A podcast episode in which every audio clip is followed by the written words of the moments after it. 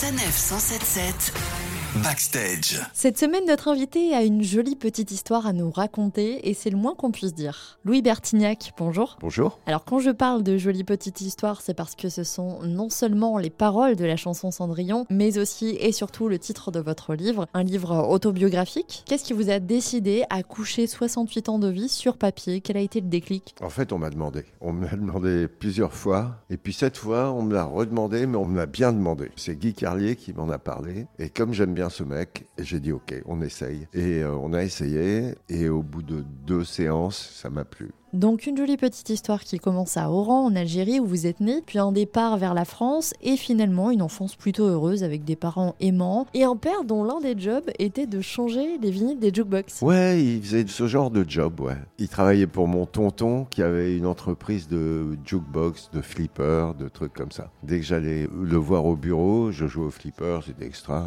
Et puis aussi, il changeait les disques dans les jukebox quand les disques étaient un peu démodés ou surtout usés de passer. Et euh, il est ramené à la maison et il m'avait offert un manche-disque. Donc euh, je crois qu'il paraît qu'à 2-3 ans, j'avais déjà mes goûts euh, pour le rock'n'roll.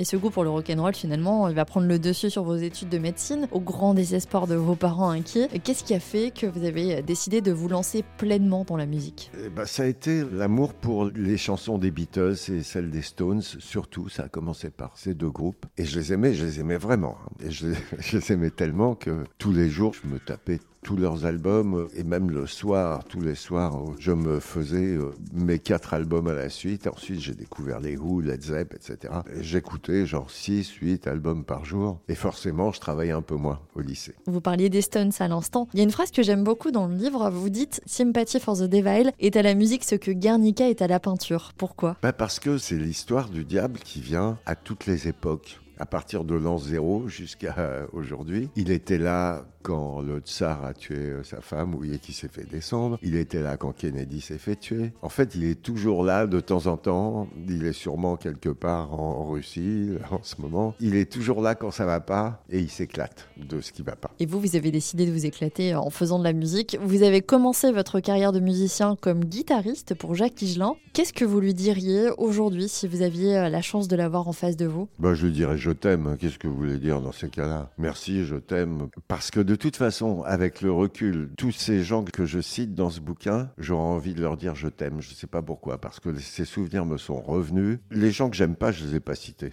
Et évidemment, Higelin, il, avait aussi des mauvais côtés, comme moi, comme tout le monde, quoi. Mais il avait des super côtés. C'est lui qui m'a sorti de chez mes parents, qui m'a donné confiance, qui leur a donné confiance aussi. Et je lui dois beaucoup, évidemment. Paris, New York, New York, Paris comme un pauvre con tout seul à Orly. Et parmi tous les artistes, tous les musiciens que vous avez croisés dans votre vie, il va y avoir une rencontre qui sera évidemment déterminante pour votre carrière, celle avec Jean-Louis Aubert que vous avez rencontré au lycée. Oui, j'étais en terminale au lycée, euh, j'allais passer le bac et en fait, j'avais raté la première fois, bon, à cause de la musique évidemment. Et Jean-Louis arrivait, il s'était fait virer de son lycée à Neuilly, donc il débarquait dans mon lycée à Carnot dans le 17e et tout de suite, euh, un quart d'heure après, on se retrouve dans un magasin de musique parce qu'il y avait plusieurs guitares, donc on en prend deux joue pendant des heures. Ensuite, le mec nous vire et Jean-Louis me dit J'ai une chambre de bonne à Neuilly, viens, on, va, on continue à jouer. Et puis ça a duré jusqu'à 4 heures du matin. Et là, on est devenus bon, les meilleurs potes du monde en une journée. Louis, on se retrouve dans quelques minutes pour parler de l'aventure téléphone, juste après l'un des premiers succès du groupe, Igiaphone, sur sa 977.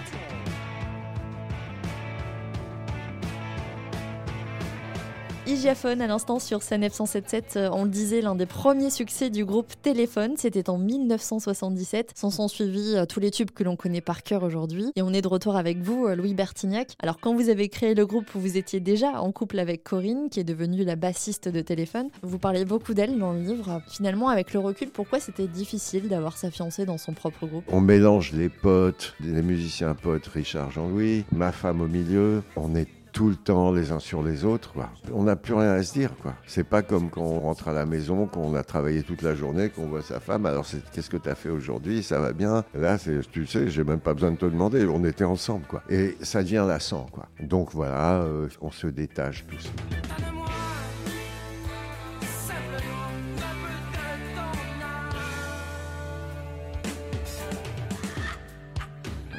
Et ça a créé des tensions avec les autres membres du groupe, finalement, en tout cas avec Jean-Louis Aubert. Il y a eu ça, mais c'est un peu normal parce que Jean-Louis et moi, on était les meilleurs copains du monde. Et je ramène ma femme dans le truc. Jean-Louis, il sent qu'au lieu d'être avec lui, je suis avec elle. Euh, et je sais pas, elle aimait pas trop Jean-Louis pour certaines raisons. Euh, il y avait des trucs qui passaient pas trop bien. Et Jean-Louis, pareil, il lui en voulait un peu. Alors je sais pas s'il lui en voulait parce que c'était ma femme. Bon, ça donne un truc pas tellement sain finalement. Ça a été super, hein. on a fait 10 super, mais il y avait quelques tensions de temps en temps. Et en plus, par la suite, Jean-Louis Aubert a fini par vous demander l'autorisation de sortir avec Corinne. Pas mal de retournements de situation. Et Richard Colincat dans tout ça. Ah, dans tout ça, il est, il est royalement serein. Il s'en fichait et euh, c'est toujours un mec joyeux. C'est un mec qui a pas de problème. Oui, s'il en a, il les casse super bien. Et c'est mon pote, c'est mon super pote depuis toujours. Bon, on s'insulte tous les jours, mais c'est avec plein d'amour qu'on le fait. Eh ben, il était en dehors de tout ça, ça l'intéressait pas. Il voulait jouer de la batterie dans, le groupe téléphone et il voulait que tout se passe bien. Donc, euh, il faisait tout pour que tout se passe bien. Et c'est vrai que quand Corinne s'est retrouvée avec Jean-Louis, il me restait Richard et je me suis éclaté avec Richard, pas sexuellement. enfin, je pouvais profiter de Richard, on partait en vacances ensemble, on faisait plein de trucs ensemble et c'était super. Tu pleures?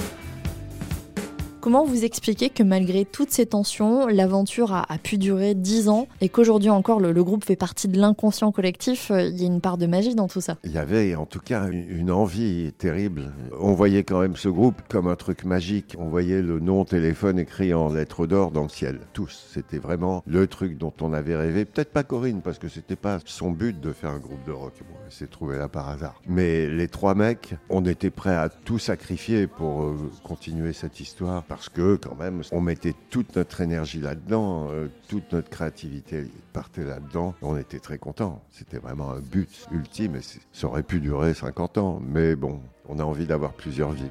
Le jour s'est levé, plein de perplexité. Si ce n'était pas un rêve s'en aller. Chacun de son côté, c'est ce que vous avez fait pour ensuite euh, former euh, un autre groupe avec Corinne, Les Visiteurs. On va justement écouter euh, le premier grand succès post-téléphone, un an à peine après la séparation du groupe. on se retrouve juste après le trafic, la météo et ces idées-là sur sa 977.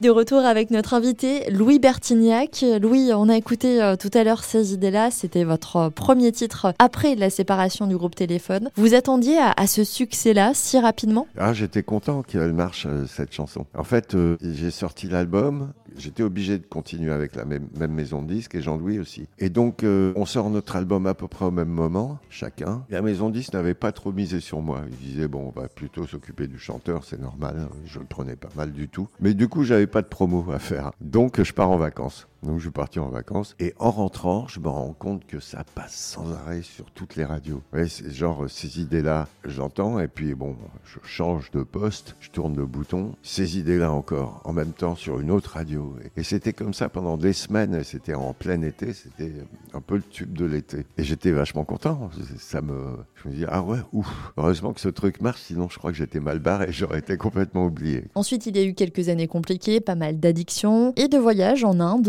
qui vous ont inspiré euh, pour reprendre votre carrière en solo, avec notamment euh, l'album Elle et Louis, Vanessa Paradis, Manu Katché euh, ont fait partie de l'aventure, et plus tard, c'est en tant que musicien et producteur que vous avez collaboré avec Carla Bruni. Pourtant quelqu'un m'a dit que vous parlez dans le livre de cette histoire d'amour que vous avez eue avec elle. Vous parlez. Alors, il paraît qu'elle n'aurait pas apprécié certaines choses que vous avez pu écrire dans ce livre. Quelle est votre relation aujourd'hui avec elle? Il n'y a aucun souci. elle m'a dit ça t'aurait pas dû en parler, ça t'aurait pas dû en parler. Je lui ai dit écoute, euh, ok, je savais pas, je savais pas que ça allait te déranger. Je parlais de ma vie. Et il se trouve que tu en as fait partie, donc j'ai parlé un peu de toi. Et je savais pas que ça, tu voulais pas que je le dise, mais j'aurais dû te l'envoyer avant. Mais on était un peu speedé par par la maison d'édition pour sortir le livre. Donc j'ai pas eu le temps de l'envoyer aux potes pour avoir leur avis. Donc je lui ai dit, écoute, si ça te dérange, il va y avoir une réimpression, j'enlève tout ce que tu veux que j'enlève et voilà quoi. Vous avez aussi collaboré avec Jay Jonathan, participé à, à l'émission The Voice sur TF1. Justement, en tant que coach pour cette émission, est-ce que vous pensez que c'est plus simple de percer dans le milieu de la musique aujourd'hui ou à l'époque à laquelle vous, vous avez commencé? C'est certainement à peu près la même chose. Euh, Il y a des émissions comme The Voice, justement, puisque vous en parlez, qui permettent certaines choses. Mais il y en avait aussi à l'époque. Il y avait petit conservatoire de Mireille, il y avait des trucs comme ça. À part ça, rencontrer des gens, courir après des musiciens, rencontrer des musiciens, décider de faire quelque chose ensemble, se planter ou que ça marche, ça a toujours existé. À mon époque, ça existait, euh, la preuve. Il y a plein de groupes qui se sont plantés, il y en a quelques-uns pour qui ça a marché. Aujourd'hui, je connais plein de gens qui font des groupes, des gosses. hein. Et certainement, il y en a qui vont, qui vont marcher et il y en a qui vont se planter. Donc, à mon avis, il n'y a pas tellement de différence. Il y a des désavantages, c'est que il y en a beaucoup. À mon époque, on était certainement moins nombreux à jouer du rock, au moins, parce que c'était assez nouveau. Aujourd'hui, il y en a plus, mais d'un autre côté, il y a plus d'écoute. Il y a Internet, euh, on peut se faire connaître euh, en mettant son truc sur YouTube. Bon, ça peut marcher, quoi, comme ça. Et alors c'est marrant, j'ai découvert une autre facette de vous entre toutes ces histoires de musique, d'amour. Vous faites euh, pas mal de références au cinéma, Simone Signoret, De Funès, Belmondo. Ouais, ouais, bien sûr, j'adore le cinéma. J'ai toujours adoré ça. Et d'ailleurs, je me souviens que mon oncle nous avait amené, à- moi et mes cousins, à aller voir le premier James Bond contre Dr. No. Je crois que j'avais 10 ans. Et j'ai craqué sur ce film. Et euh, à la sortie du ciné, j'avais envie de cogner tous les cousins. Mais n'empêche que ce dan dan dan eh ben, ça m'a accroché à la guitare. C'est peut-être le premier truc que j'ai aimé à la guitare électrique. Louis, est-ce que vous êtes heureux aujourd'hui? Bien pire. Ouais, je- Non, c'est vrai, j'ai jamais été vraiment malheureux, j'ai jamais été totalement heureux. Je suis assez heureux, quoi. Relativement par rapport à, à d'autres périodes de ma vie, ouais, je me trouve assez heureux. Mais ça, c'est parce que euh, c'est parce que j'ai une femme géniale et que j'ai euh, j'ai des enfants géniaux, quoi. Bon, ça, ça joue énormément. Quoi. Quand vous parlez de votre relation euh, avec Jean-Louis Aubert aujourd'hui, vous dites que vous êtes un peu comme un vieux couple, c'est vrai? Ben, on est un vieux couple, mais c'est pareil avec tous les gens avec qui on a vécu pendant 15 ans, quoi. Et qu'on voit plus tellement. On se parle, on s'envoie des messages. De temps en temps, on se voit. C'est sûr que pour les insus, on s'est beaucoup vu pendant deux ans. C'est comme ça avec n'importe qui, et avec qui on a beaucoup vécu et, et avec qui on vit plus, quoi. On, on se dit, ouais, il se passe des choses dans son coin, il se passe des choses dans mon coin, il est pas au courant. Bon, c'est comme un vieux couple, c'est vrai. Surtout que on était presque comme un couple. On était tout le temps les uns sur les autres à l'époque de téléphone. C'est tout juste, on n'habitait pas ensemble en plus, quoi. Bon, on peut espérer une suite, les Insus 2 Allez savoir. Trois mois avant les Insu 1, vous m'auriez demandé est-ce que vous allez refaire quelque chose avec Jean-Louis? Je vous ai dit, j'en sais à foutre rien. Ça s'est fait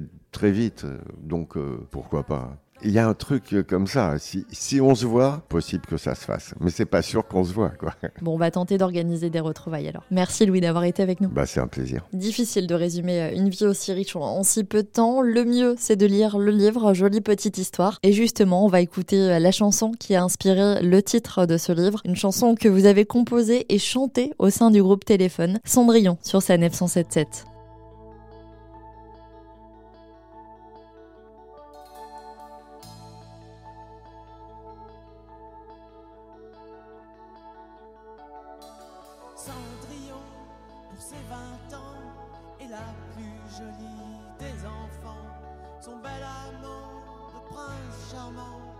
La prend sur son cheval blanc.